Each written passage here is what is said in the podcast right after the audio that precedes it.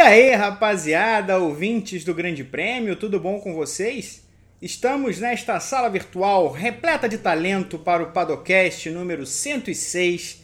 Eu sou Pedro Henrique Marum e comigo aqui hoje temos novamente Evelyn Guimarães e Gabriel Curti, além da produção de Lucas Couto. Eu não quero dizer nada não, mas vou contar aqui para vocês. O Padocast trouxe sorte e sorte. Vocês vão escutar o Padocast aqui com a gente e eu espero que até o final, mas depois disso, vão lá acompanhar o feed da Central 3, nossa parceira que edita e publica o Padocast, os podcasts da Central 3, como este que vocês escutam agora, estão nos melhores agregadores de áudio do mercado. O ouvinte vai escolher o que gosta mais, que deve ser esse que você está usando agora, né? Esse agregador que você está usando para ouvir o Padocast agora. E aí é só ir pro abraço. Lá tem todo tipo de informação que você quiser consumir. Tem de samba, política, futebol, história, enfim, não percam. O Padocast trouxe sorte e sorte, claro, porque aqui, antes do começo da temporada, antes de andar pela Maier Schenck, Hélio Castro Neves esteve para dar-nos uma entrevista naquele, naquele momento em que a gente debatia um pouco da história, da carreira dele e do Tony Canaan, os dois estavam juntos. Os dois tiveram boa corrida nas 500 milhas de Indianápolis no último domingo, mas claro, o Hélio foi para a história. E é na rebarba dessa história, na rebarba dessa quarta conquista do Hélio em Indianápolis, na Indy 500, que nós vamos falar dos maiores feitos da história do esporte a motor do Brasil. Né? Uh, o Hélio, repito, fez uma corrida absolutamente impecável uma vitória que é, na verdade, um marco histórico, né? Afinal, agora Hélio Castro Neves entra para o Mount Rushmore da Indy 500. Só ele, AJ Foyt, Al Unser e Ricky Mears tomaram o leite de Indianápolis em quatro oportunidades. Assim sendo, eu abro o podcast da semana com a pergunta simples: Onde está a quadra de Hélio Castro Neves no álbum de figurinhas do esporte a motor brasileiro Gabriel Curti? Bom dia, boa tarde, boa noite, Pedro Henrique Marum, Evelyn Guimarães, Lucas Couto, os amigos da Central 3 e os amigos que estão nos ouvindo em mais uma edição do nosso Padocast. Olha, P, é, para responder adequadamente a sua pergunta, a quadra de Hélio Castro Neves é figurinha brilhante no álbum do esporte a motor brasileiro, daquelas raras mesmo, que a fabricante segura a produção, faz poucas edições, você não consegue trocar ela por nada. E é, é, um feito é um feito espetacular. A gente vai a gente vai comentar aqui sobre sobre outros feitos gigantescos e alguns maiores talvez é, a maioria dos que a gente vai discutir aqui eu diria que menores é, por mais impactantes que eles sejam. Com certeza é um momento histórico e eu, eu tenho muita dificuldade, P, Eve, para lembrar qual foi o último momento tão histórico do esporte a motor brasileiro quanto esse. É, acho que a gente vai acabar chegando a uma conclusão de que tem mais de décadas no plural aí que a gente não via algo tão enorme sendo feito por aqui. Evelyn Guimarães, pergunta se estende a você também. Olá, Pedro Henrique, Marum. Eu, só, eu ia emendar o Pedro Henrique, né? Mas não deu. Adoro. Oi, Gá. Oi, Lucas. É, pessoal da Central 3, nossos parceiros e a todos que estão ouvindo a qualquer momento o nosso Padocast. Então, né? É, acho que o, o Gá resumiu bem, assim, é aquela figurinha que não dá para você, você consegue encontrar. Você compra 50 mil pacotinhos e não vem a, a fotinho, não vem o card lá do, do, do Hélio Castro Neves, você coloca na internet, você, eu quero, quero, e não acha no álbum, não acha essa, essa fotinho, né? E porque foi muito grande o que ele conseguiu domingo, né? Foi muito grande mesmo. Ele já, ele já tinha uma, uma, uma história é, grande com Indianápolis, né? E o que o, colo o que o colocava já numa posição bem, é, num degrau bem acima da, na história do automobilismo brasileiro, mas o que ele conseguiu domingo dá um salto também gigante, né? Então, assim, é uma. É um, é, é um dos melhores, com certeza, e, e tá numa posição de muito, muito destaque mesmo, porque Indianápolis é uma pista, é uma corrida muito difícil, é, ela tem toda uma mística, né? Tem todo é, umas coisas, mas tecnicamente assim é uma é uma é uma pista que é uma prova que depende de muitos muitos fatores para que tudo dê certo. E ele conseguiu isso pela quarta vez, né? É, e tem toda uma história por trás. Então assim, é, eu acho que ele está numa, numa realmente numa posição de altíssimo, num degrau muito muito muito alto. Olha, mesmo. eu falei aqui no início do né, na minha introdução sobre o Mount Rushmore, que é uma expressão que se usa muito nos Estados Unidos, também no esporte, né, para várias outras coisas, mas também no esporte. O Mount Rushmore, para quem não lembra, é, são as gigantescas esculturas de quatro presidentes dos Estados Unidos que melhor representam a democracia, né? aquela coisa meio brega dos Estados Unidos. Mas se a gente for pensar no cenário dos pilotos, dos pilotos brasileiros, o, o Hélio tá no, no Mount Rushmore dos nossos pilotos, nesse, nesse top 4, e aí eu vou adiante. Ele está no pódio dos maiores pilotos brasileiros de todos os tempos, Eve? Olha, no monte certamente ele tá. Certamente ele está sim, porque é uma coisa, é, como eu falei, assim, é, é, fantástico, é o que ele conseguiu, né? É, provavelmente vai levar muito tempo para alguém é, algum piloto brasileiro vencer quatro vezes ou mais as 500 milhas de Indianápolis, porque a gente tem que colocar no, no na, na balança também que o Hélio, é, ele não parece muito, não parece alguém que vai parar no ano que vem, por exemplo, né? Me parece que ele, ele quer estender ainda um pouco mais a carreira, um pouco mais as suas participações lá é, nas 500 milhas, então assim, pode ser que ele ainda amplie, né, assim, é, esse, esse recorde todo. Então, acho que certamente ele tá no monte. No pódio, ai, aí é mais difícil, né? Porque o, o a gente tem três nomes que são muito importantes para a construção é, do automobilismo no Brasil, para a construção daquilo que a gente. da paixão e da, da do amor que, né, da, do que formou o público é, de esporte a motor no Brasil.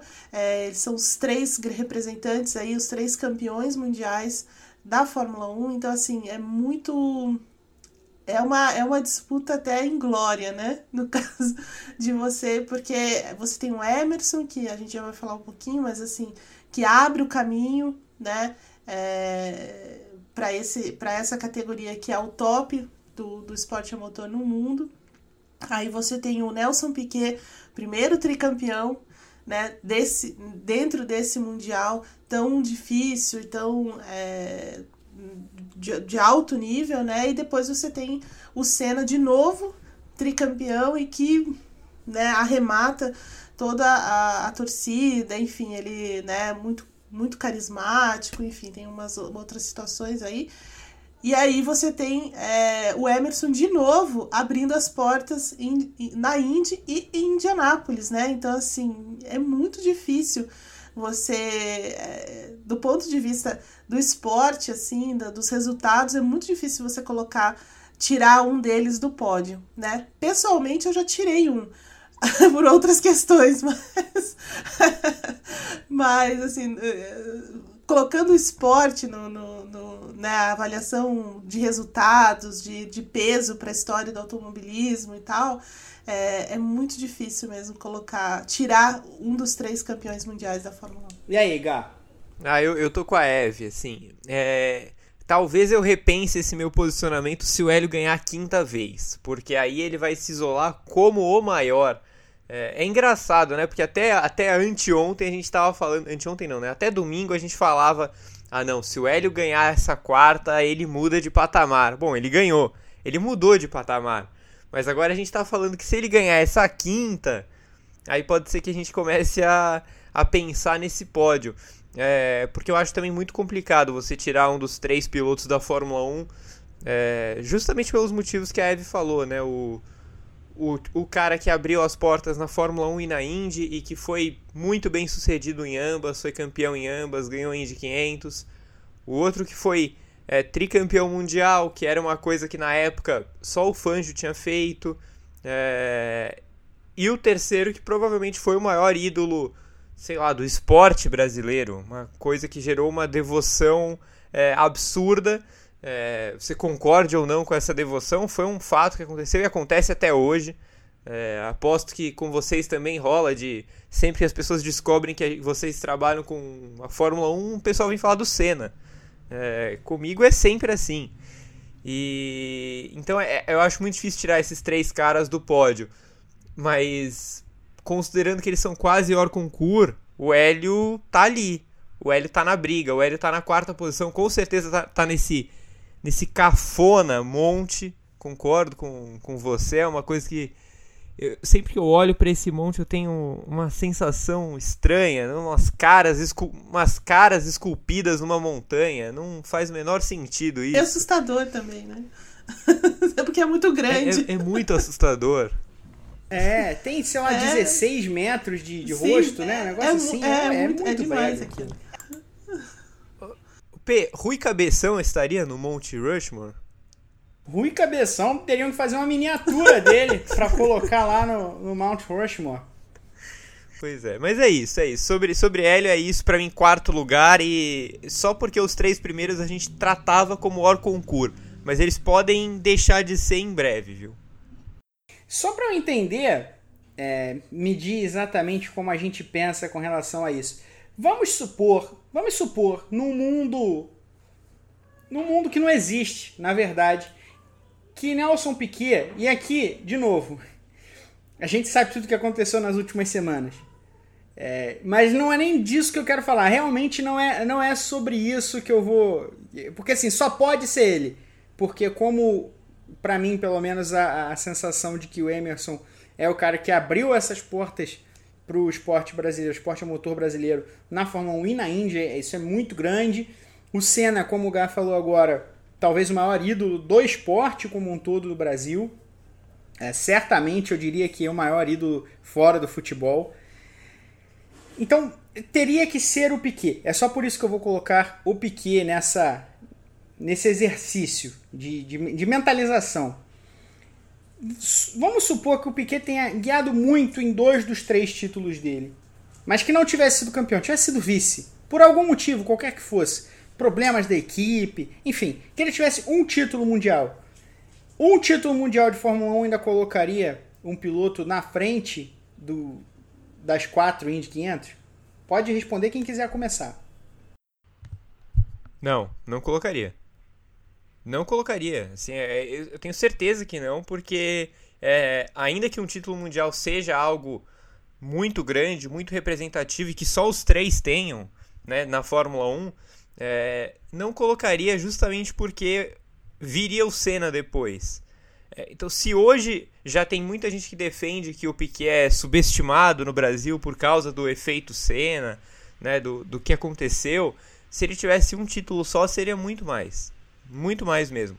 E aí a gente olharia com outros olhos para a Indy 500 nesse sentido do Hélio ter quatro, que na minha opinião va valem mais do que um título mundial de Fórmula 1. É, então eu não tenho dúvida, eu concordo com você. Assim, se tivesse alguém para sair desse pódio, se alguém um dia vai sair desse pódio, eu acho que vai ser o Piquet. Mas é, é, é muito difícil medir mesmo os feitos agora que a gente está tão longe do, do que aconteceu lá atrás. É, eu concordo com, com o Gá nisso.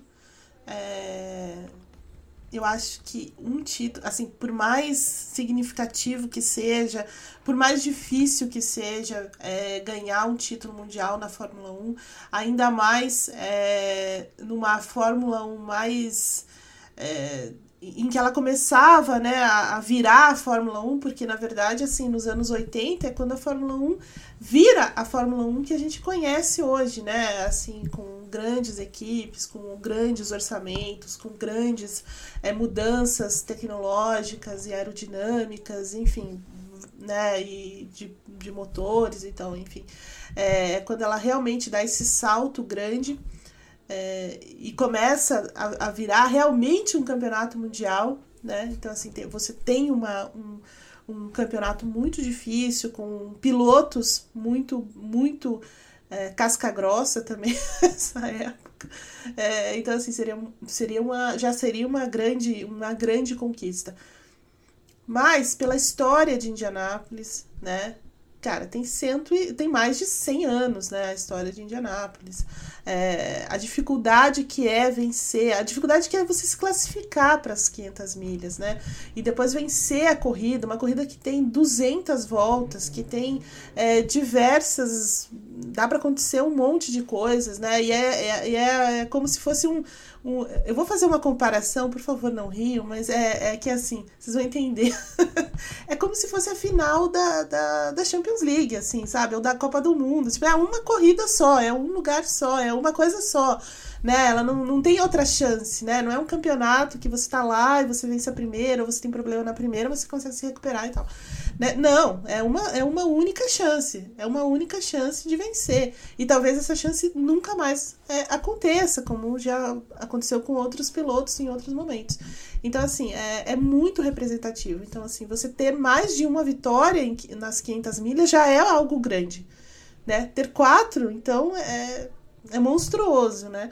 É, por isso que é, eu concordo com vocês também, acho que o título mundial de Fórmula 1 é muito grande e tudo mais, mas ter quatro 500 milhas pesa mais nesse, nesse momento. É, também concordo com, com o Gá quando ele fala que talvez, é, de repente, o Hélio ganhe uma, uma, uma, quinta, uma quinta edição das 500 milhas, ou ele eventualmente ganhe o campeonato. Isso pode acontecer.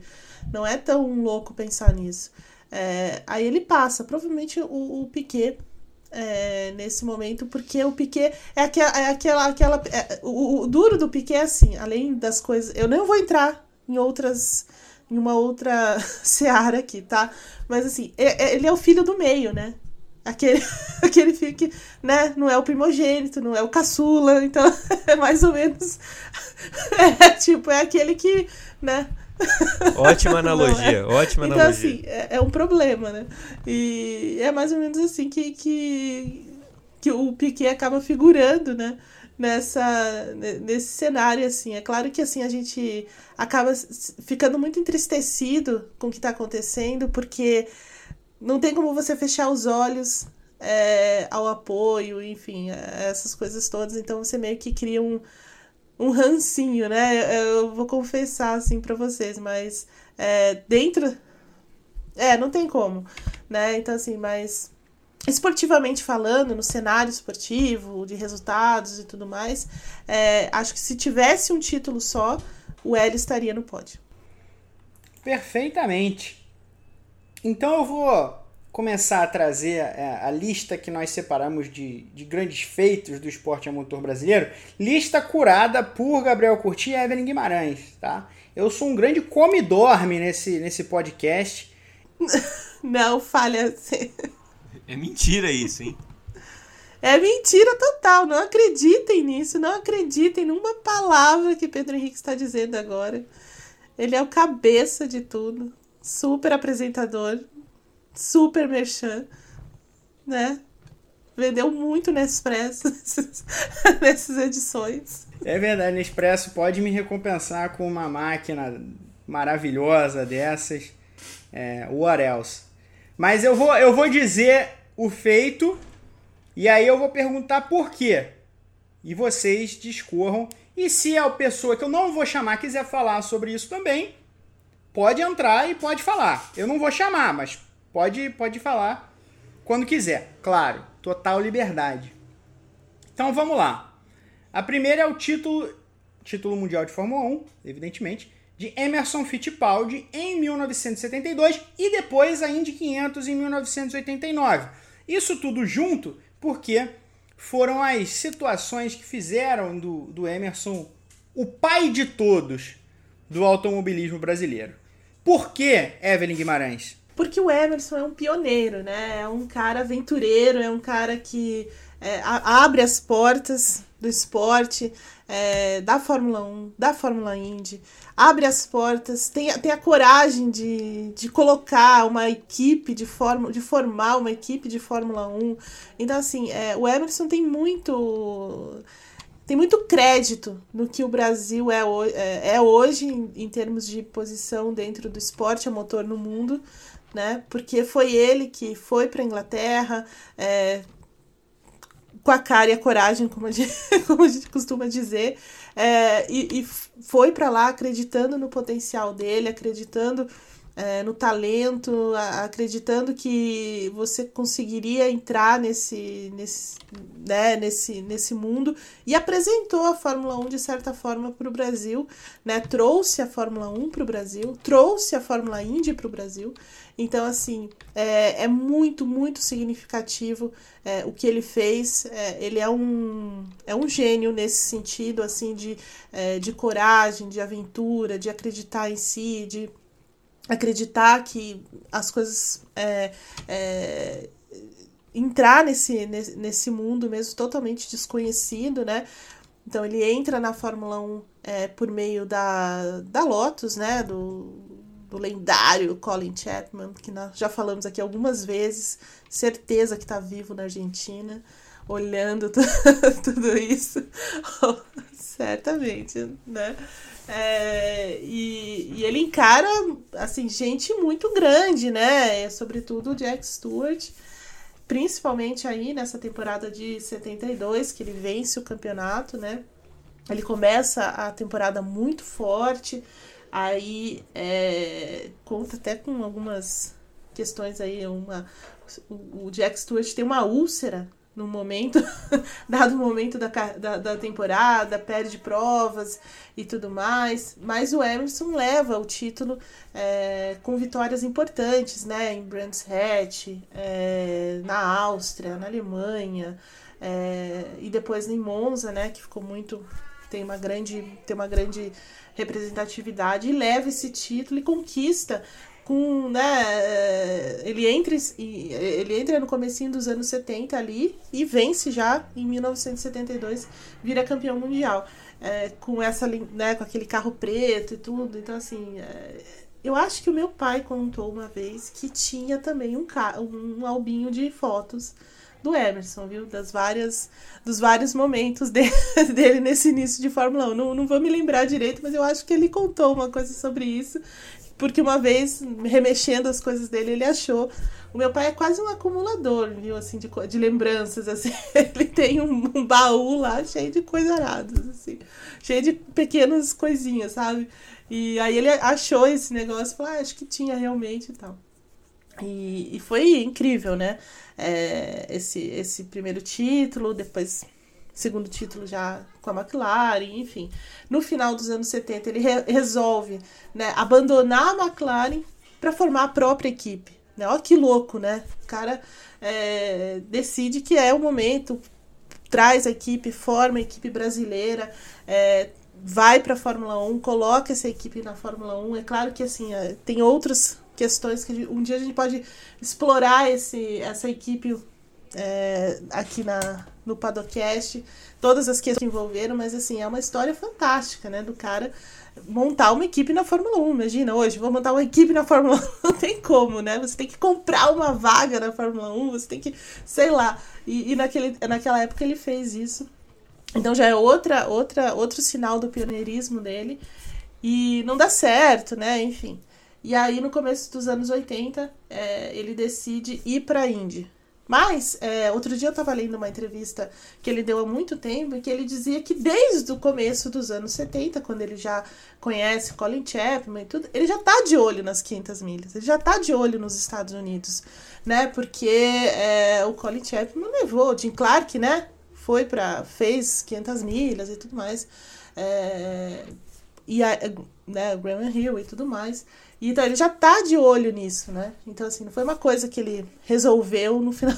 assim, ele já tinha essa, é, essa noção né, do que eram as 500 milhas, do peso e tudo mais. Então, assim, no começo dos anos 80, ele resolve, é, ele deixa a Fórmula 1, atravessa o Atlântico, né, essa, assim, é, essa imagem, e vai se aventurar na Indy de novo. E ele se dá muito bem na Indy também, né? Ele vence corridas, é, ele se torna campeão depois, mas assim, e aí ele vence as 500 milhas em 1989, como você falou é, num duelo incrível no final da corrida com, com a Wanser. É, e assim, e que tem até uma polêmica, né? Porque eles dão, dão, tem um toquinho no final, o, a Wanser roda, bate no muro e tal. Mas aquela corrida também, a gente tem que falar que o Emerson, ele largou na terceira colocação naquela, naquela corrida e ele vinha dominando a corrida, na verdade né? Ele dominou aquela corrida por boa parte dela, né? E, e aí até o ponto deles brigarem ali no, na parte final, nas 25 voltas finais e tudo mais para vencer.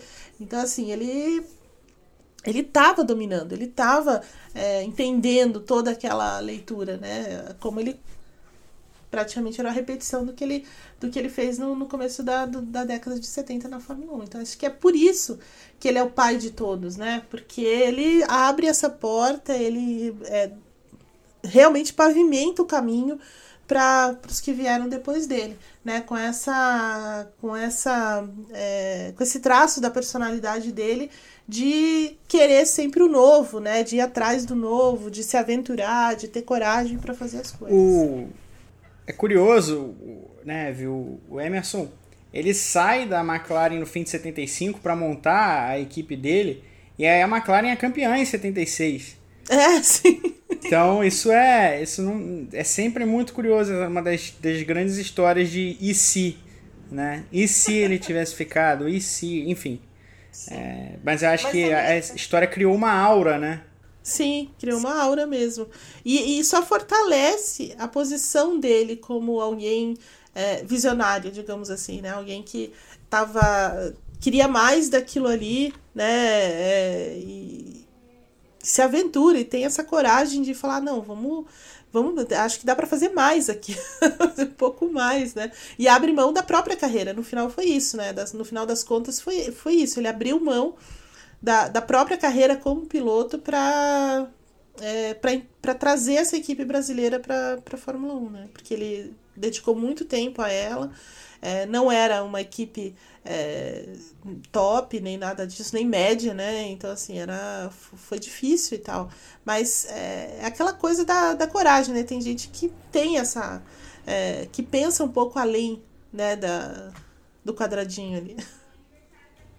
É, e, e ou bem ou mal, passados quase 50 anos, a gente fala da equipe, né? 45 anos desde que a equipe foi fundada. A gente Sim. fala dela, a gente fala dessa história, conseguiu se manter no grid, tudo bem, no final já os trancos e barrancos, mas durante cinco anos, é, quantas equipes tiveram vida mais curta? Então, é, é, é o que você está falando, até, até isso faz, faz dele uma figura se não maior, uma figura única. É, é, é, isso, acho que você resumiu bem, assim, eu acho que é uma figura única é, dentro dessa, dessa, dessa história toda, por esse, é, né, por ser tão, tão, por ele querer escrever a história do jeito que ele queria, né, do jeito que tinha de ser, assim, digamos assim. Então é, é única. Assim, maior é, é, difícil da gente colocar. Poderia ser maior, com certeza. Né? Assim, no, se alguém diz, ah, não, é a maior, eu, eu concordo. Não tenho que tirar disso. Né? É, é que o peso de outras. De, o, o, que aconteceu depois também tem grande, tem grande significado. Mas é, ele pode ser maior, dúvida. É, eu tô completamente de acordo. É, aí, vem, aí vamos com o tricampeonato de Nelson Piquet, em 1987. Primeiro tricampeão brasileiro, evidentemente, e até aquele ponto na história, atrás apenas dos cinco títulos de Juan Manuel Fangio.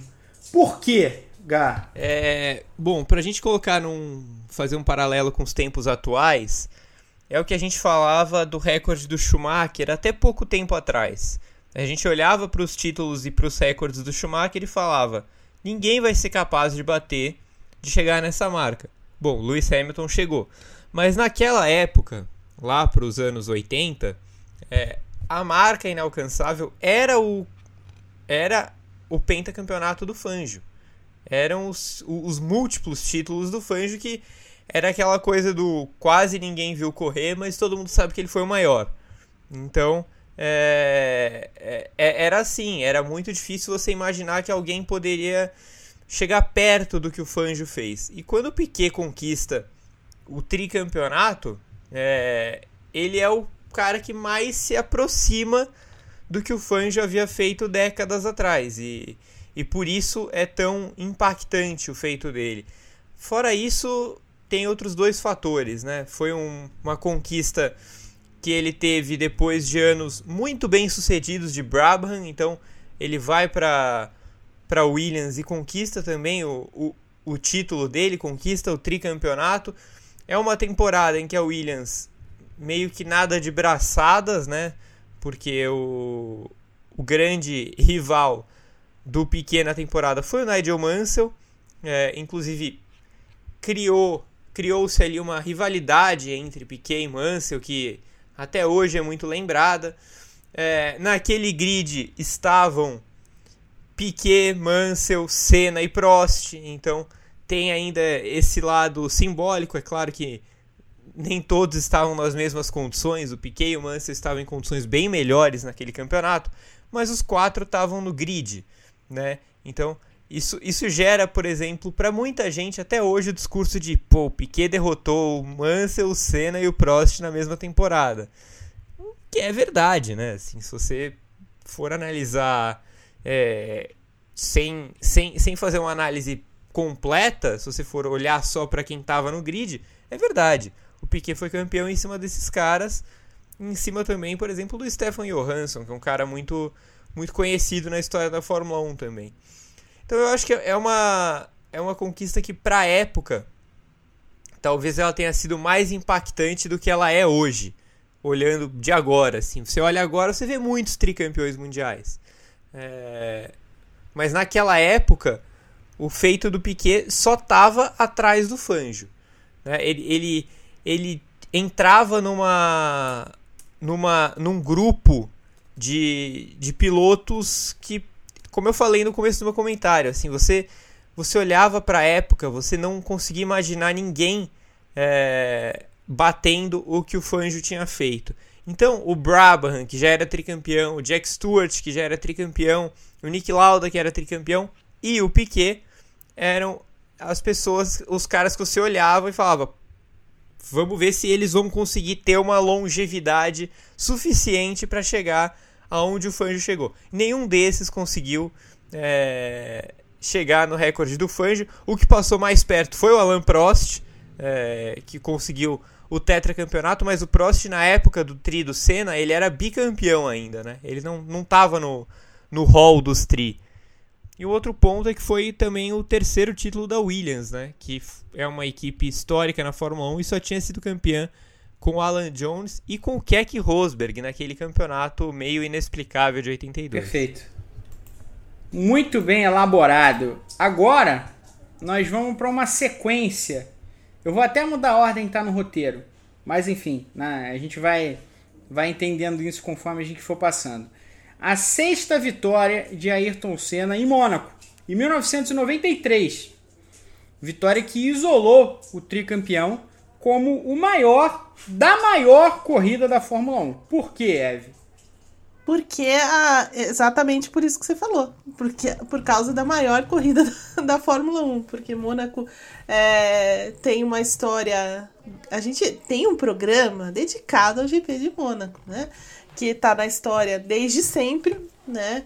É, naquele traçado ali à beira do mar Mediterrâneo, lindíssimo e tal que gera amor e ódio em muitas pessoas, né? As pessoas, tipo o Vitor Martins, quer jogar Mônaco no lixo, tira essa corrida da, do calendário e tal, papapá. Defensor quis é, vou defender o voto impresso para as pessoas poderem votar lá, que odeiam Mônaco e tudo mais. É real isso, gente, é real. É.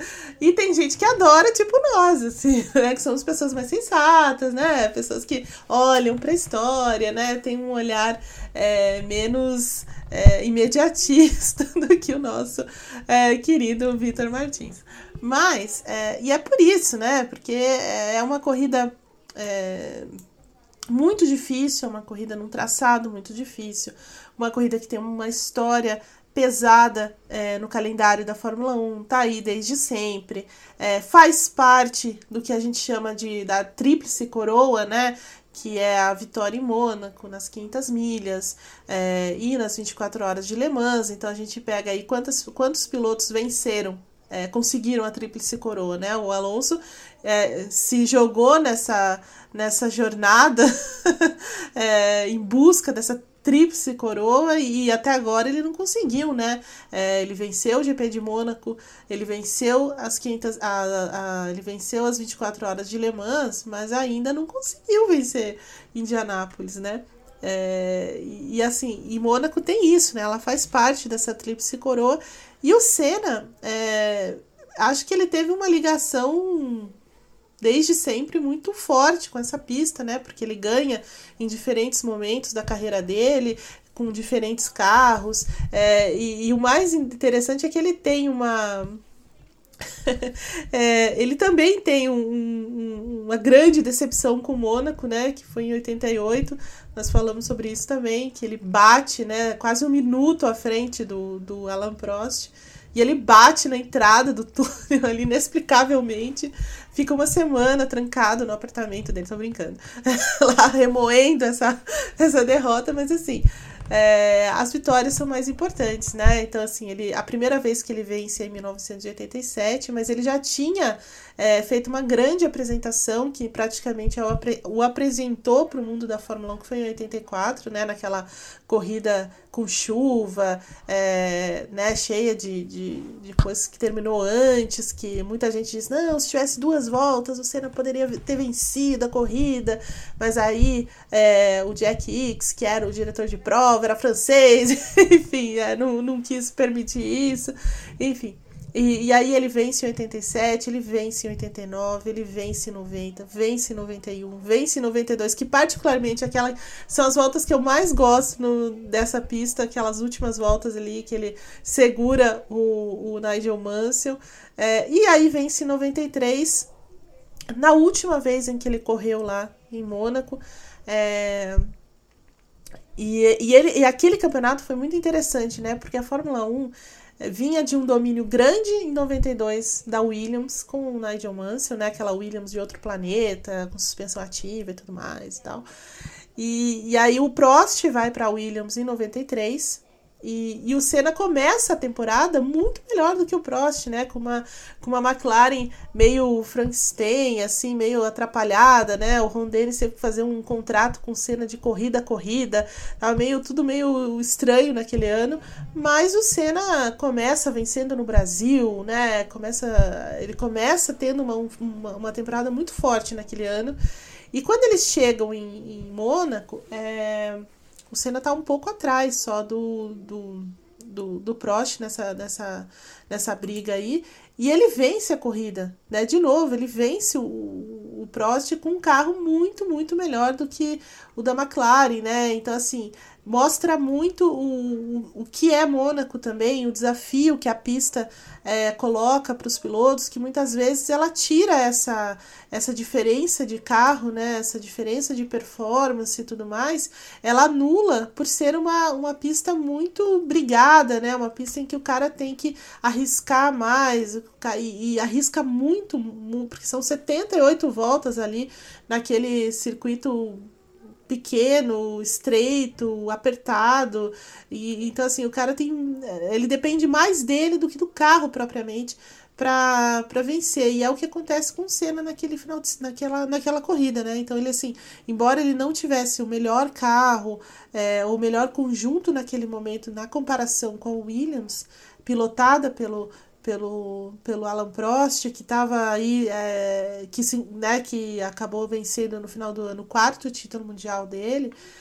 E sem contar que era o Prost, né, provavelmente um dos maiores pilotos do, da história da Fórmula 1, um dos grandes rivais do Senna também, mas um, um baita de um piloto, né, o, o Prost. E, e, aí ele, ele, consegue, ele consegue vencer essa corrida. Então, assim, é, é um grande feito. Não só pelo recorde, né, mas principalmente pela dificuldade, pela, pelo, pelo contexto todo daquela temporada. E por ter sido a última é, corrida dele em Mônaco, né? Porque no ano seguinte ele morre em San Marino, uma prova antes de, de Mônaco. Vamos, vamos ficar em cena mais um pouco então, em ordem decrescente da, da cronologia correta. É, Gá, a primeira vitória do Senna no Brasil em Interlagos em 91, por quê? Ah, eu acho que eu acho que a resposta está na pergunta, P. É, a primeira vitória do Senna em Interlagos, por quê? Porque sim. É, porque a gente está falando do cara que, que a gente tratou no começo da nossa, do nosso programa como possivelmente o maior ídolo da história do esporte brasileiro. E, e com certeza fora do futebol, né? É, concordo plenamente com você. Na época, ele ainda não, não tinha o tamanho que ele tem hoje, né? Isso, isso, isso daria uma discussão para umas três horas de um outro programa. Mas mesmo assim, é, já era uma, uma espécie de, de seita quase, uma religião que se formava aqui. E, e quando o Senna vence aquela corrida é, pela primeira vez, é, de maneira extremamente dramática, é, ele meio que comoveu o, o, país, né? Eu acho que foi, foi uma vitória de, de muita comoção. E, e assim, é, é uma corrida que, que tem muitas coisas marcantes. É, além do fato do Senna ter vencido pela primeira vez uh, no, na casa dele, né? Na, na, vitória que ele conquistou em, no quintal de casa dele, em Interlagos. E foi a, a corrida que a gente conhece até hoje como aquela em que ele só tinha a sexta marcha, né? É, o, o, pessoal, o, o, pessoal brinca que não era bem assim, que ele tinha um pouco mais, mas, mas assim, tem coisas que a gente tem que aceitar o folclore. E, e o folclore diz que o Senna só tinha uma marcha naquela. Né? Então a gente tem que, tem que embarcar no folclore nessa hora. E o Senna então tinha só uma marcha mesmo. E, cara, foi uma coisa impressionante. Eu lembro, essa corrida passou de novo durante a pandemia, né? O Sport TV fez muitos muitos muitos eventos repetidos que viraram clássicos e tal. Então muitos jogos de futebol, muitas corridas de Fórmula 1 também. E essa corrida passou de novo, ela, ela é muito surreal, assim. O Senna tinha quase uma volta de vantagem pro, pro Patrese e, e tem um momento em que o Patrese começa a tirar, sei lá, 8 segundos por volta, 10 segundos por volta. Mais uma volta e o Senna perderia a corrida. Perderia inclusive o segundo lugar. Ele terminou 2 segundos na frente do Patrese e 5 segundos na frente do Berger. Então, mais uma voltinha ele terminaria em terceiro essa corrida. É, então é, é, é, mágico, assim, é um, é um momento mágico porque é a primeira vez do Senna em casa, no quintal de casa dele é, na frente dos compatriotas, aquela convulsão de festa, o pandemônio que virou aquela, aquele autódromo quando ele venceu, e, e por esse drama da, da marcha, que tem aquela cena marcante dele quase caindo para trás, levantando o, pó, o troféu e tal. Então é, é uma corrida. É, é, se a gente for considerar só a corrida em si, eu acho que é uma das três maiores vitórias brasileiras na Fórmula 1, com certeza essa está dentro. Eu, eu posso só fazer um adendo a essa, a essa história? É, é, nessa, nessa época eu era pequena. E, e, assim, gostava muito de ler jornal e tal, né? É, o, o, espírito né, jornalístico. Mas assim, o que eu mais lembro dessa vitória foi a foto no jornal, no outro dia, não, me lembro, na, na terça, na, na terça-feira provavelmente, do Senna é, trepado no, no, no muro da casa dele, com uma multidão na frente, assim. E eu fiquei pensando, por que, o cara tá trepado naquele muro, gente? Por que, que não saiu? Ou por que, que não tá com as duas pernas para fora, né? Tava meio caindo, assim, né, pra, pra fora. E, e, uma, e uma multidão na frente da casa, assim, dois dias depois da vitória, né? Pra gente ter uma ideia de. Um dia, né? Depois da vitória. Pra gente ter uma ideia do, dessa comoção que o Gá tá, tá falando aí, é, que virou o país nesse dia, né?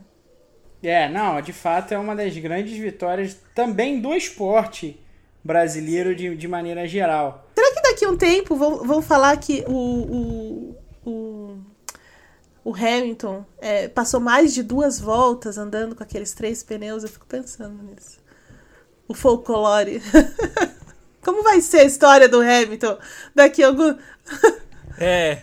Um vamos pneu falar, só. Vamos falar que o Hamilton tinha um pneu só, hein? Não, essa aí eu, eu, eu não tenho nenhuma dúvida que quando, quando o Hamilton não tiver mais por aí, não tiver mais na pista, é, as pessoas vão lembrar da sequência de títulos dele vai ser uma das corridas marcantes, a corrida em que ele ganhou com três pneus. E não importa que ele ganhou, só né, andou duas voltas com três pneus, ele ganhou a corrida com três pneus. E é isso que vai pro. É isso que vai pro folclore. E é verdade também, né? Não fez a corrida inteira, óbvio, né? Ninguém também é tão trouxa assim de achar que o cara correu com três pneus a corrida inteira ou andou com uma marcha a corrida inteira e ganhou a corrida, né? As pessoas têm que ter alguma noção de como é que funciona a, a, negócio. Né? Esse plano astral que a gente vive, essa realidade. Então, é, tô, é, ganhou com três pneus. Sim, andou duas voltas, mas com três pneus. Andou duas voltas com três pneus e ganhou a corrida. Isso é incrível. Seguindo adiante, é, Eve, o primeiro título do Senna, em 88, por quê?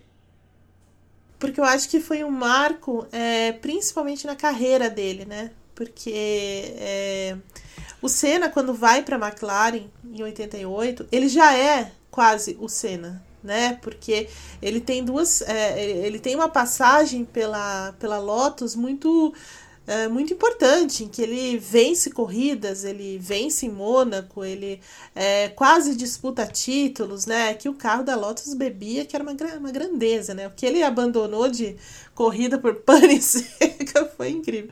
Mas assim, é, ele já era assim um, um, cara grande, né? Que eu assim só tava esperando ter aquela aquele conjunto de fatores, de elementos que é, ajudam e que é, sabe, aquele momento certo para o cara ser campeão. E quando ele foi para McLaren, McLaren, né, naquele, naquele, naquela equipe super, super acertada, motor Honda, é, um carro fantástico e tal, é, pareceu assim, ah, não, realmente agora o Senna tá no, lugar certo e tal. A hora certa é que era a grande questão, porque tinha lá o Alan Prost, ele era né? Já era o Alan Prost também, já era bicampeão do mundo, já era um cara muito, muito respeitado, enfim. E, e ali começa toda a, a briga do Senna com um cara que era tão bom ou melhor do que ele naquele, naquele momento, né? Até melhor, né? Pela cabeça, pela experiência, porque o, o Prost também passou um, né? Algum, tem uma história também de rivalidade lá com o Nick Lauda que, pô, né? Então assim, você tem que respeitar o, o cara. E, e, o Senna chega nesse momento na, na McLaren, é, uma, uma equipe, um carro principalmente, que estava muito à frente, soberano, né? Supremacia aí é, Mercedes, né? Na verdade, a McLaren inaugurou essa questão, essa, sobre, é, é, essa visão que a gente tem, né? De, de uma Fórmula 1 em que uma equipe domina e tudo mais. Foi a McLaren que começou com isso, se a gente for pensar bem. Eles vencem aí é, 15 das 16 etapas, para a gente ter uma ideia do tamanho disso. É, só não venceram todas porque o Prost quebrou, né, no GP da Itália e o Senna se envolveu ali naquele, foi meio afobado, né, ao passar o Chile Série, então assim, deu no que deu, né, e aí por isso não venceram todas, mas foi uma briga de foice.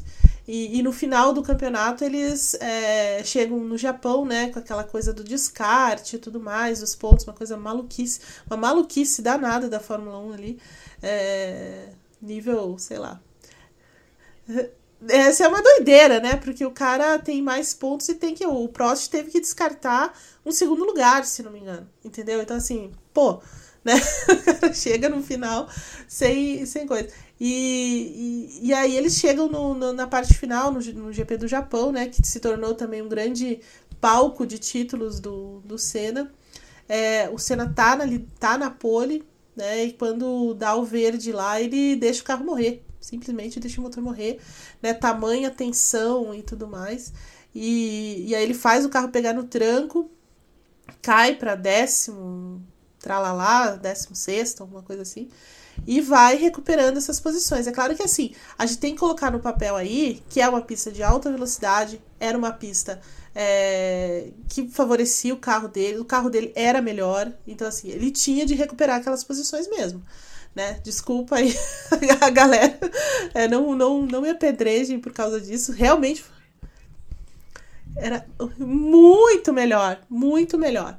É claro que você tem que colocar aí, a, né, era uma decisão de título, é, tem toda uma tensão nesse sentido, é, mas assim, o carro era muito melhor. Né, o carro era muito melhor mesmo, então ele fez uma brilhante recuperação, mas ajudado por esse carro muito bom. E, e ele chega na metade da corrida e passa o Prost para vencer a corrida, para ser campeão do mundo. Né? Então, assim, foi, foi carregado de, de drama, porque na verdade ele estava brigando com um cara que era tão bom quanto ele, ou melhor do que ele, que tinha o mesmo carro. Né? Então, na, na verdade, a briga dele era com o Prost, era uma briga eh, entre os dois somente, né? É, que na, se a gente for ver, tinha um monte de, de outros elementos ali, mas que não, não criaram grande problema. É, e ele se recupera e vai para frente e vence e é campeão do mundo. E ele tinha essa questão com ser campeão do mundo, né? Porque ele não tinha conseguido ser campeão do mundo de kart, que era uma coisa que é, era muito cara para ele e ele não tinha conseguido, né? E, e finalmente ele conseguiu ser campeão mundial na Fórmula 1 e foi brilhante, né? Brilhante naquela temporada. Apesar de não ter começado a temporada bem, né? Ele é desclassificado no, no primeiro GP do ano lá em, é, em Jacarepaguá, né? Na, no GP do Brasil. O Prost vence. Enfim, daí tem aquela. É, tem aquele acidente em Mônaco também, que né, é, é um revés difícil, mas ele se recupera no campeonato, começa é, a entender também essa disputa de título para ser campeão no final do ano. É um, é um, é um grande marco e certamente é, foi, foi muito comemorado aqui no Brasil, apesar de ter sido de madrugada e tudo mais, porque é, era a confirmação daquilo que todo mundo estava vendo nas temporadas anteriores, né? Que, que era um cara em formação, era um ídolo em formação, em que eventualmente, é, quando tivesse tudo dentro do, dos né, dentro daquilo que, que é necessário para ser campeão mundial de Fórmula 1, ele seria campeão mundial e foi. É sempre, é sempre bom lembrar, para quem não. colocar em perspectiva mesmo, perspectiva histórica, para quem não, não sabe como é que funcionou aquele campeonato, né, Evel? Quem não lembra, a McLaren era tão melhor que ela só não ganhou uma corrida daquele ano, o GP da Itália. Curiosamente, o GP da Itália, o primeiro GP da Itália depois da morte do comendador Enzo Ferrari, né, que foi vencida Verdade. pela Ferrari, pelo Gerhard Berger mas que só veio porque o Senna comete um erro ali, se coloca os pés entre as mãos, tenta cortar um retardatário, né? E aí acaba batendo e abandonando. Ele liderava a corrida e a corrida Sim. acaba sobrando pro, pro Berger. Não, é, e, e, assim, é um campeonato em que a. a e, inclusive, eu acho que até é um campeonato mais dominante do que todos os anos em que a Mercedes dominou a Fórmula 1 se a gente for colocar nessa perspectiva, entendeu? E que tinha dois grandes caras pilotando o carro. Né? E essa era a grande.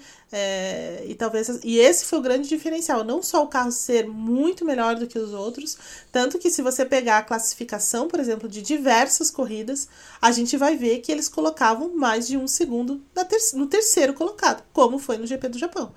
Se você for pegar lá, é, o Senna colocou mais de um segundo em cima do Berger na classificação. Então, assim, isso não aconteceu com a Mercedes em nenhum momento, né? Então, assim, para você, é pra gente ter essa dimensão do quanto eles eram melhores, é, do quanto o equipamento deles eram melhores, mas aí o, o, a minha, eu acho que a, a grande, é, o grande significado para o título do Senna, aquilo que dá mais peso para o título do Senna é o Prost, né? É ele vencer o Prost, que é um cara é, que era um cara muito cerebral, era um cara muito sinistro, né? Assim, de cuidava muito bem dos pneus, entendia muito bem a, a corrida, ele não, ele não arriscava quando não precisava, né? Então era um cara muito difícil de você ler, né? E era um cara que não é, não se abalava com a pressão, né? Com a pressão do título, com a pressão, porque ele estava lidando com um cara que não tinha sido campeão ainda, né? Ele era o cara da equipe.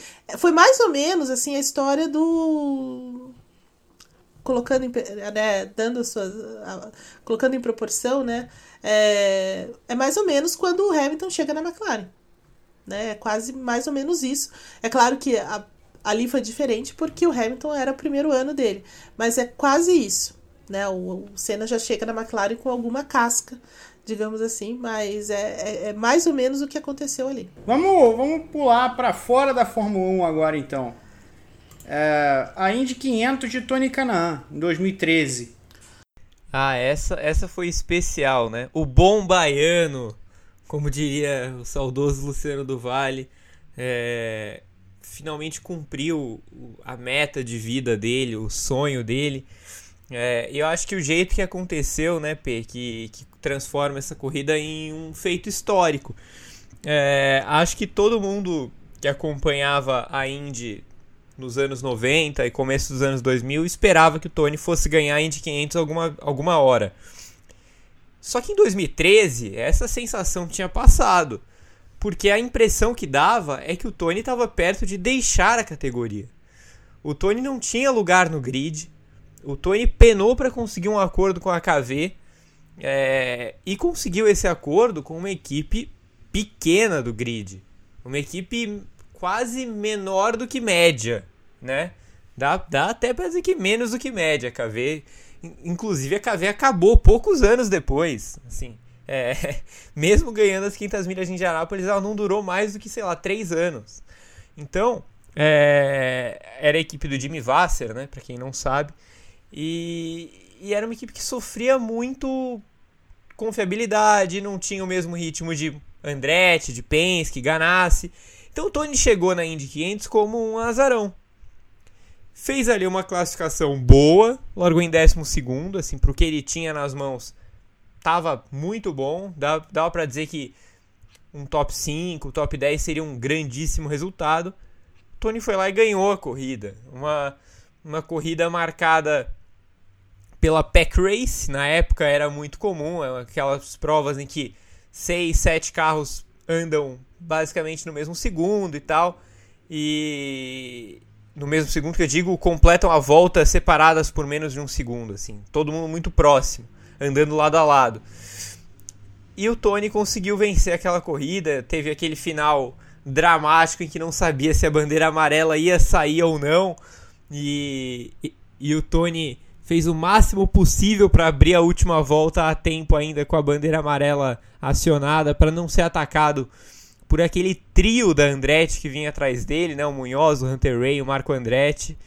E deu tudo certo no final, rendeu uma, uma narração é, histórica e emocionante do Luciano. Foi a última vez que ele narrou né, na Indy 500 é, com maestria, com realmente foi, foi lindo de ver aquele momento. O Luciano completamente emocionado, o Tony absurdamente emocionado.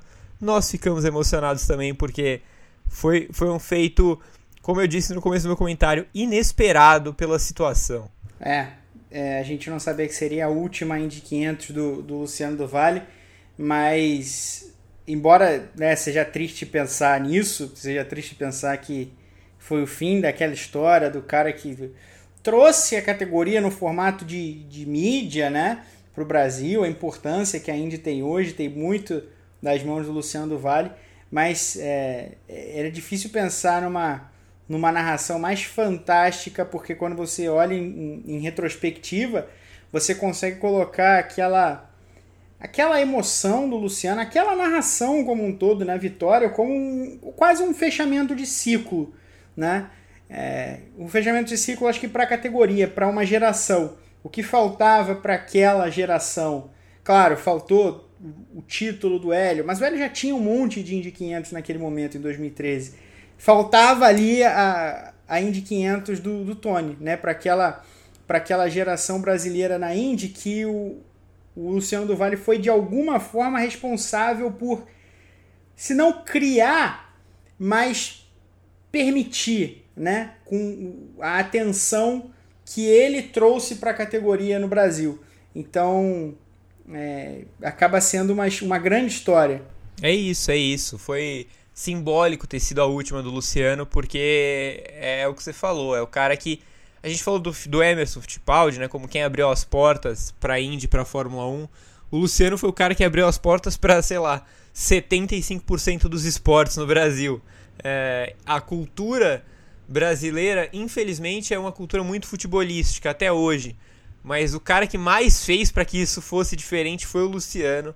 E, meu pai, por exemplo, acho que o de vocês também, é, tem o show do esporte como um programa que tá no coração dele, assim. Ele lembra de assistir tudo que era esporte diferente, é. porque o Luciano trouxe para cá. Pois é. É verdade. É, meu pai, por exemplo, estava naquele famoso jogo de vôlei é, Brasil e União Soviética, né, no Maracanã, maior público da história do vôlei internacional, que foi uma produção de Luciano do Vale, né? Então, o Luciano do Vale é um cara que ele é responsável por muito do que há no Brasil de esporte hoje. É verdade. E você sabe que aqui em Curitiba não pegava muito bem a, a Band, né? Era uma, era uma dificuldade na antena da Band. E quando chegava domingo, tava lá meu pai acertando a, a, a antena para poder assistir o programa, para poder assistir a Band, a Bandeirantes nesse dia, né? Para conseguir ver todo, inclusive a Indy é, pela Bandeirantes. E eu não sei se vocês é, lembram ou sabem, não sei, é, que o, a primeira, uma das primeiras corridas que o, que o Luciano fez lá, ele fez da arquibancada, né? É, narrando quase que da arquibancada, assim. A, a, é fantástica essa história, né? É, e, e, ele foi lá e fez. Então, assim, acho que é, é, muito feliz isso que vocês lembraram, que ele é o, o cara tal qual. Tal, tal como o Emerson, ele é o cara que, a, que abre essas portas também. É, todas essas portas para o esporte, para diversas outras modalidades, é, o, o, o Luciano do Vale tem, tem um capítulo à parte para ele no esporte brasileiro e também no esporte amador e, e a gente pode pensar em algum momento para fazer um podcast, né, uma, uma edição do Padocast sobre, sobre o impacto do Luciano do Vale no esporte a motor. Mas enfim, seguindo em frente, Eve, Thomas Erdos, primeira vitória brasileira em Le Mans na LMP2 em 2005. Por quê? Porque foi a única, né?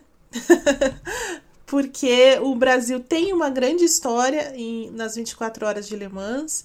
É, Le Mans, como a gente já, já falou algumas vezes, é, é uma das grandes provas do mundo também, é, integra a Tríplice Coroa, e só que a gente não teve brasileiros vencendo, é, não teve brasileiros vencendo a, a classe principal, né? É, só o, o gente que passou muito perto ali, incluindo é, José Carlos Patti, por exemplo, Raul Boesel, é, e mais recentemente o Lucas de Grassi, é, mas não teve vencedores nessa primeira. É, na primeira classe, né? E o Thomas Edwards é um cara que é, é, né, ele, ele é recordista, assim, quase de, de participações, talvez, brasileiras, né? Mas ele ganha na, na classe é, LMP2. Eu não sei por que tantos, tantas siglas, não é? Não é verdade? Pode ser classe 2, classe 2. Eu entendo.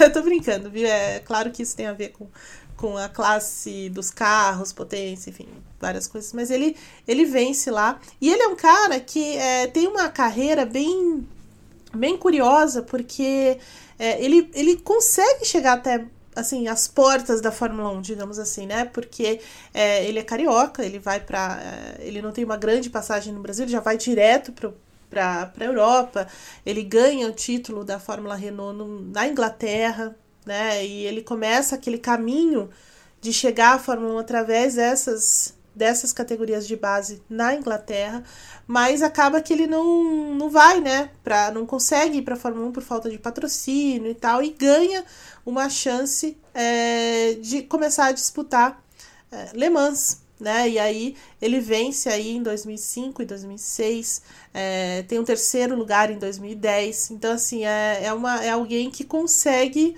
é, tirar, é, né, erguer, o, ter essa, essa taça na, na sala de casa de, de Le Mans. Mas é alguém que tem uma história curiosa, de início, né, que tem aquela, aquela, aquele caminho que tem como, como objetivo final chegar à Fórmula 1, mas que foi desviado também por essas questões de patrocínio, de grana, né, mas que acaba é, numa, numa, num caminho que o leva a uma conquista também histórica que é em Le Mans. Ele tem 13 participações. Na 13 prova, participações, é, é muita coisa, né?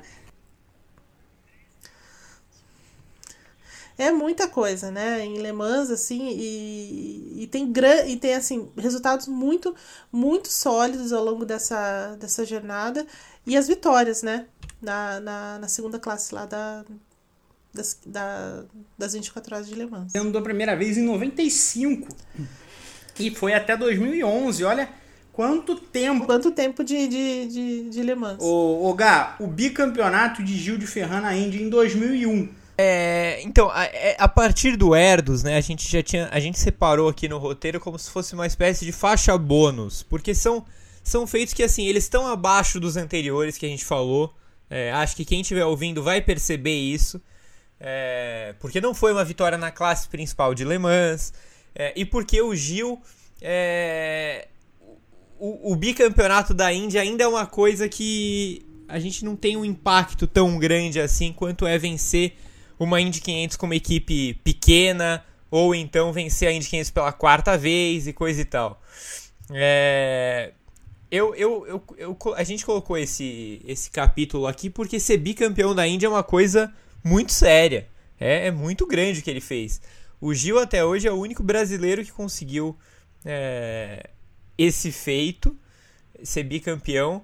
E, e ele foi bicampeão numa época é, em que talvez a Indy tivesse bombando mais no Brasil. Assim. O, a, a, o começo dos anos 2000, né, o final dos anos 90, é, era uma época de, de explosão da Indy no Brasil e que perdurou quase que até o, a ruptura é, maléfica causada por Tony George, que separou kart e RL. Mas o, o Gil de Ferran foi bicampeão da Indy numa época de de, é, de auge da categoria. E, e, e, eu sinto às vezes que ele é um cara que acaba meio subestimado é, aqui no Brasil, porque, porque talvez a, a, a lembrança de, de Tony e, e, de Hélio estejam muito mais frescas na memória, e porque são dois caras que estão lá há 30 anos, né? Não, não são 30 anos, mas eles estão lá há mais de 20 anos, então é, o brasileiro se acostumou muito e viu eles ganhando muito tempo mas o Gil merece toda a reverência do mundo. Olha, a primeira vitória brasileira na MotoGP com o Alex Barros em 93 em Harama. Por que, Eve? Porque foi a primeira é, de um cara que também abriu as portas e tenta abrir até hoje, né? Na verdade, porque o Alex Barros acaba sendo é, o sinônimo de MotoGP no Brasil, porque ele foi o único por muitos, né, é o único praticamente ainda é, é, que tem uma história de vitória e de vitórias na, no Mundial, ainda quando era 500 cilindradas, né, antes de se tornar MotoGP e quando ainda tinha uma aura desse do Mundial de Moto Velocidade, de ser é, um campeonato de, de gente muito, muito. Ainda é, né? Mas assim, né? nesse momento era muita de muita coragem, né? Porque é, todas as, as questões de segurança não eram tão debatidas como são hoje, né? Então era uma. Era desbravar mesmo um novo mundo, né? Como, mais ou menos como o Emerson fez lá na década de 70, o Alex Barros fez aí na década de 90. É, se, se tentando né, a, a entrar nesse mundial de moto velocidade é, no meio de gente muito muito muito boa né de casca grossa mesmo por exemplo quando ele vence aí na Espanha de Suzuki né com aquele eu, eu adoro aquele uniforme da Lux Strike. Eu vou fazer uma propaganda. Eu sei que a gente não pode, né? Que tem toda essa questão do, do, do das propagandas, de é, do, do, da, né, tabagista, e hoje, né, os esportes Belíssimo não, não, são, não é mais permitido, porque não, né, os próprios governos retiraram isso. O que é uma pena, né? Assim, eu, a gente entende, mas assim, os carros eram belíssimos, as motos também, né? Os melhores, as melhores pinturas são de propaganda de, de cigarro. Não tem como a gente negar isso. que lutem aí. Mas é, a moto dele tinha o patrocínio desse cigarro chamado Lux Strike, que você pode lembrar mais recentemente, era o, o mesmo que, que pintou o carro da BAR na Fórmula 1 mais tarde, né? E era belíssimo, né? Aquela, aqueles eu é, adorava. Aquele círculo amarelo, aquele círculo vermelho, né? O macacão branco com o círculo vermelho, né? Da caixinha. É lindo demais, lindo demais. E o Alex estava na. Ele defendia a equipe da Suzuki, patrocinada pela, por essa marca de cigarros. E ele vence aí, e ele tem como companheiro de equipe ninguém menos que Kevin Schwantz, né? Então, assim, é, era, uma, é, era um grid muito forte. Ele já tinha sido companheiro de equipe do, do Ray de Mamola antes. É, então, assim, o Alex faz é, aquele caminho de abrir, né? É, de pavimentar essa entrada do Brasil na moto velocidade. É, só que ainda, ainda segue sendo o único brasileiro ali a vencer e a, a entrar. O, o Alex também é contemporâneo. Aliás, né, do, ele chegou a, a dividir a pista com o Valentino Rossi, imagina, né? Eu não sei se isso diz mais sobre o Rossi ou sobre o Alex Basco, vocês acham? tô brincando, Rossi, tô brincando, viu? Adoro o Rossi amo. Mas é, é isso, assim, foi muito representativo representativa, né, por ser é, a primeira, por ser o cara que abriu essa, né, que se aventurou nesse mundial e, e, criou um respeito grande. Ele tem um respeito muito grande do, do, do paddock por ser uma pessoa muito é, de uma grande reputação, que fez uma carreira muito bonita no Mundial e que continuou é, depois tentando é, encontrar é, jovens promissores e tudo mais. Ele também chegou a trabalhar um, em um determinado período com Eric Granado, né? Hoje que está na Moto E, e também é um cara que descobriu o Diogo Nogueira, que está lá na, na, na Moreira, desculpa, olha, Moreira, que tá lá na. na Mas Diogo Nogueira a gente gosta também. Eu também gosto, então foi, veio dele, veio dele. é, lá na Hooks Cup, então assim, é, é um cara que continua ali é, tentando colocar mais alguém além dele no Mundial. Aliás, eu, eu quero só. Não para falar dele, porque senão a gente vai ficar sem tempo, né? Já, já estamos estourando o tempo. Mas só para adicionar aqui, lembrar que também no primeiro responsável por vencer, pelo primeiro piloto brasileiro a vencer uma corrida do Mundial de Moto Velocidade, o Adu Celso, o índio brasileiro. Vamos adiante, Gá. O primeiro título no Dakar, em 2017, muito recente, com Leandro Torres e Lorival Roldan. É, o Le Leandro Torres e Lourival Roldan, tal qual Diogo Nogueira, foram com o pé na areia. É... no, no, no, caso, foram com a UTV na, na areia. E, e a gente colocou isso aqui mais como uma menção honrosa do que qualquer coisa, porque a gente sabe que a UTV não é uma classe mega prestigiada no Dakar, ela inclusive é nova. É, mas, cara, foi a primeira vitória do Brasil no Dakar, e isso é grande pra caramba. A gente tá falando do maior rally é, off-road do mundo. É uma competição que tudo bem que ela tá meio esquisita ultimamente, né? Arábia Saudita, já passou pela América do Sul, é, aí depois só pelo Peru. Virou uma coisa meio confusa, né? O Dakar, mas ainda é a grife Dakar. E, e foi uma vitória que, que na época eu lembro que foi um barulho muito grande, porque meio que como dizem, né? Furou a bolha. Tinha muita gente que não tá nem aí pro esporte a motor que falou: caraca, olha o Brasil ganhando o Dakar. O Dakar, o Dakar de 2017 foi. Foi curioso, porque a gente não sabia nem o que falar com, com um piloto brasileiro, no caso, uma dupla brasileira, vencendo, né? A gente sempre via aqueles caras extremamente esforçados, obstinados, abnegados que iam fazer o Dakar de alguma forma, tinham uma longa história no Dakar, né, os brasileiros, que conseguiam ter etapas honrosas, completar o rally várias vezes e tal, mas aquela estrutura de vitória era quase impensável, né? E aí os UTVs, como, como o Gá falou, os UTVs sendo uma categoria nova que permitia a coisa mais low budget, né, com orçamentos menores e tal, e aí valeu muito o talento do, do Leandro Torres e do, do Lorival Roldan. É, vamos para a última rodada, então, para fechar as nossas menções aqui, Eve. Os títulos de Nelson Piquet e Lucas de Graça na Fórmula E. Temporadas 2014, 2015, 2016, 2017. Por quê? Olha, porque Bom, o Nelsinho, porque foi o primeiro. Primeiro campeão da Fórmula E. A Fórmula era a primeira temporada da Fórmula E. Né? A gente ainda estava descobrindo é, as delícias de cobrir a Fórmula E, né, P? com todas as é, com todas as novidades que ela estava trazendo, né? Porque era um campeonato de carros elétricos, o primeiro campeonato de carros elétricos, é, uma série de, de, de adaptações também do próprio campeonato, as corridas, mas um, um, corridas assim muito agitadas, né? Com muitos acidentes, com muita é, com muito, com muito movimento, né?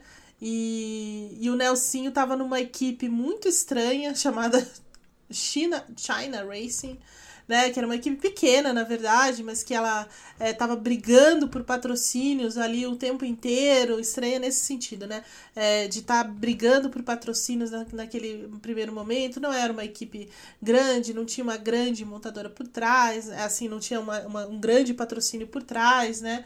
É, e estava tentando se, se, se, se entregar, se, é, se adaptar àquilo ali. É, ele não tem um bom começo de, de, de campeonato na, na, na, Fórmula E, né? Ele começa é, bem timidamente ali, com problemas também nas equi na, na, com o carro, com as provas e tudo mais. Mas aí, a partir do momento, ele começa é, a, a entender melhor essa, é, essa categoria, começa a entender melhor os, os nuances ali é, dessa categoria nova. Ah, ele tem um primeiro, pro, um primeiro pódio né, na terceira prova do ano, é, num lugar que nós conhecemos bem, né, o Pedro Henrique? Em Punta del Leste, no Uruguai. Exatamente, estávamos lá é, tentando fazer o Vitor Martins não tomar tanto clericô, né? Porque era uma coisa de, difícil de segurar. É, exatamente. É um lugar muito legal, um lugar muito, muito divertido. Então ele, ele vai para o primeiro pódio, que é a terceira prova da temporada, nesse, né, né, nessa etapa do, do Uruguai. E aí ele vence já em Long Beach né, que foi muito simbólico essa vitória, porque remeteu à vitória do pai dele, 30 e poucos anos antes, é, lá em Long Beach. Então, assim, aí ele, é, ele parece que engrena no, no campeonato, vence a etapa lá em, em Moscou e chega em Londres na liderança do campeonato, né? E assim, um, uma, uma rodada em Londres que, além da pista ser muito difícil, né? Uma pista bem, bem, bem é, desafiadora, assim, bem manhosa, na verdade, é, ele não tá sozinho na briga, né? Ele tem, é, assim, ele, ele tem a, o Lucas de Graça brigando com ele.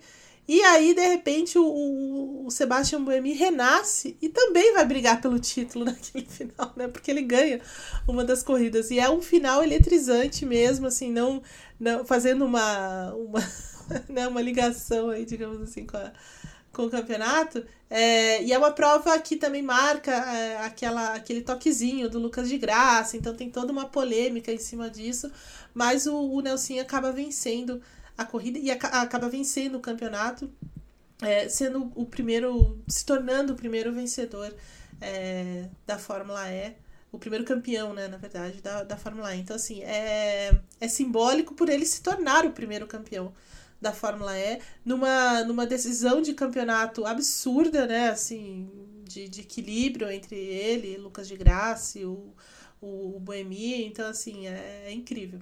É incrível mesmo. Oi. Uma decisão onde ele foi onde Piquet foi salvo por cena, né?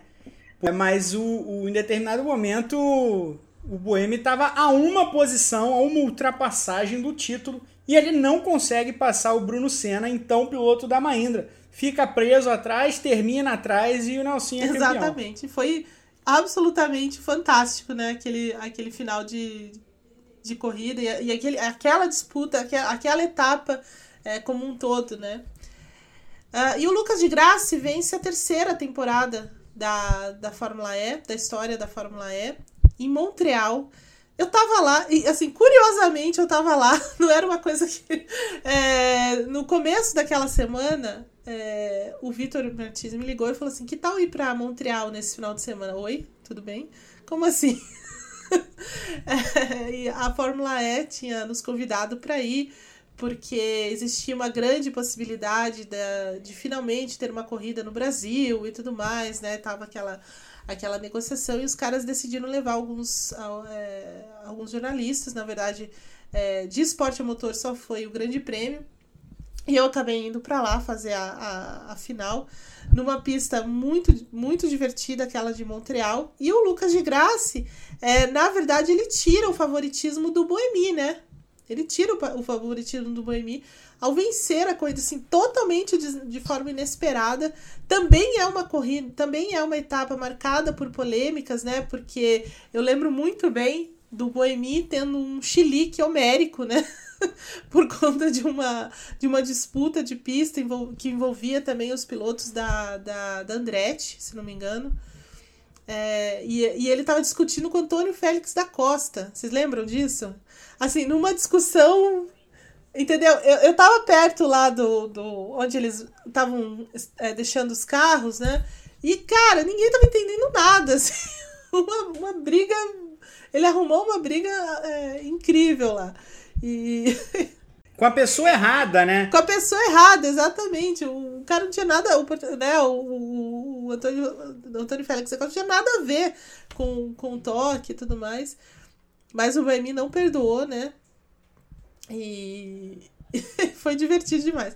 E o, e o Lucas de Graça acabou vencendo, né? A, a naquele final de semana e virando o jogo para cima do, do, do Boemi, vencendo o título, né? E conquistando o título naquele final de semana também lá em Montreal. É, então, os dois brasileiros, que eram os principais nomes, na verdade, é, da Fórmula E naquele, naquele início de, de, história da Fórmula E, acabaram vencendo aí. O Boemi venceu a, a, a, segunda, a segunda temporada também de forma muito, muito dominante, né? Né, né P? E daí, no ano seguinte, o, o Lucas é, se torna campeão com a Audi. O, né, já quando a, a Fórmula E começa a, a, a, a, se organizar melhor, né? Porque a primeira temporada também era mais. Era quase que um. Assim, né? Você tinha toda a tecnologia feita pela Renault, depois pela. Também tinha a questão da Williams, né, da, da, da parte eletrônica e tudo mais. E aí, a depois disso, a, a Fórmula E começa a se organizar, a trazer as, as montadoras se voltarem para a Fórmula E, enfim, ela começa a ganhar mais peso mesmo é, enquanto campeonato. E hoje ela é campeonato mundial já, né? Então os dois desbravaram esse mundo elétrico e apostaram nessa, nessa, nesse campeonato elétrico. Gá, para encerrar, a Rio 400 de André Ribeiro. Por quê? Ah, é até legal a gente falar dessa corrida também como uma espécie de homenagem, né? O André Ribeiro é, morreu duas semanas atrás, né? A gente já começa a perder a noção de tempo aqui, porque é tanta corrida, mas foi duas semanas atrás. É, de forma súbita, né? De forma inesperada, muito jovem. O André Ribeiro conquistou uma das vitórias mais importantes da história do automobilismo brasileiro na Rio 400, é, porque era a primeira vez que um brasileiro ganhava uma corrida grande no Brasil depois da morte do Senna, né? Então tinha essa esse aspecto todo todo especial aí, todo simbólico. E como a gente falou já em outros comentários, isso foi em 96, né, essa vitória do André Ribeiro é, era uma época em que a gente estava bombando no Brasil. Final dos anos 90, começo dos anos 2000. Então foi uma vitória especial dele, uma corrida que não foi tão boa assim, mas é, o resultado valeu demais. E foi uma das três vitórias do André Ribeiro na Indy. Ele que ficou por lá há pouco tempo, mas o suficiente para marcar história nessa corrida em casa. Perfeitamente. A Rio 400 que foi a primeira corrida que eu vi eh, pessoalmente, não essa, né? É, eu ainda era muito jovem ali, mas na virada do milênio, com vitória de Juan Pablo Montoya, inclusive no finado autódromo de Jacarepaguá aqui no Rio. Enfim, é isso. Uh, faz, é, façamos o serviço então pro, pro fim de semana. Tem muita coisa rolando sempre, todas as nossas redes, todas as nossas mídias. É sempre assim. Agora, temos o canal de cortes do Grande Prêmio, os grandes momentos do Paddock GP, do briefing, das nossas lives semanais. Daqui a pouco, na quinta-feira, você tem a apresentadora Evelyn Guimarães, para quem está ouvindo o Padocast na, na quinta-feira de manhã, fazendo o WGP. Na quarta tem o, o TTGP que eu apresento. Na segunda tem o Paddock Plus com, com o Gabriel Curti. Na terça tem o Giro BR com o Fernando Silva. E na sexta, quando o Vitor Martins deseja trabalhar, que às vezes tem lá o, o Vem Aí. Essa, essa sexta-feira tem, que tem Fórmula 1, então tem Vitor Martins apresentando na sexta-feira à tarde. Temos o GP do Azerbaijão no fim de semana, a Fórmula 2 junto dele, claro, e a cobertura vai ser daquelas, como vocês já conhecem, já sabem. Acompanhe em áudio, em vídeo, em texto, siga conosco. Evelyn Guimarães, tem mais alguma coisa importante nesse fim de semana? Tem MotoGP, né? É... Nesse final de semana, na... em Barcelona. Né? A MotoGP também tá com um campeonato bastante equilibrado aí, como, como costuma ser mesmo a MotoGP. Então, ainda temos MotoGP nesse final de semana. E pra, só pra gente encerrar a nossa questão aqui de dos feitos, né? Hoje nós estamos gravando o dia 2, né? Para quem aí para quem for ouvir depois, né? Estamos gravando no dia 2 de junho e hoje faz 30 anos da última vitória do Nelson Piquet na Fórmula 1, né? GP do Canadá. Ele venceu de Benetton, né? É...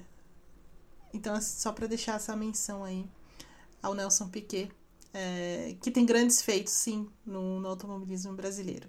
Apesar de hoje nos entristecer com a sua posição. É... mas é... é alguém que tem que ser celebrado também. Quem quiser ler mais sobre essa, essa corrida, na quarta-feira de manhã, entrou no ar um Na Garagem, onde nós lembramos momentos históricos do, do esporte a motor, escrito por Fernando Silva, contando a história dessa corrida, dessa vitória de Nelson Piquet no Canadá. E tem também uma que eu mesmo publiquei sobre a primeira vitória de Michael Schumacher pela Ferrari no GP da Espanha. GP da Espanha aparecendo bastante aqui hoje. Em Barcelona, uh, em 96, né? Depois, logo depois que ele chegou na Ferrari, uma das melhores corridas da carreira de Michael Schumacher, onde ele foi absolutamente magistral. Também vocês encontram no Grande Prêmio para ler. Aliás, uma corrida em que Rubens Barrichello também foi muito bem, acabou sendo traído num pit stop da Jordan, né? É, e, e abandonou, mas ele vinha, vinha, eu diria que para brigar pelo segundo lugar com a Jordan, com a linda Jordan daquele ano de, de 96. Enfim, leiam no Grande Prêmio e acompanhem, como eu falei, em vídeo, em texto, em áudio, tudo que a gente vai fazer. Sigam o Grande Prêmio com o Grande Prêmio na GPTV, aqui no seu agregador de podcast favorito, no site, óbvio. Eu agradeço a Evelyn Guimarães, a Gabriel Curti, a Lucas Couto, aos amigos da Central 3. Um grande beijo para todos vocês e até, e até a próxima.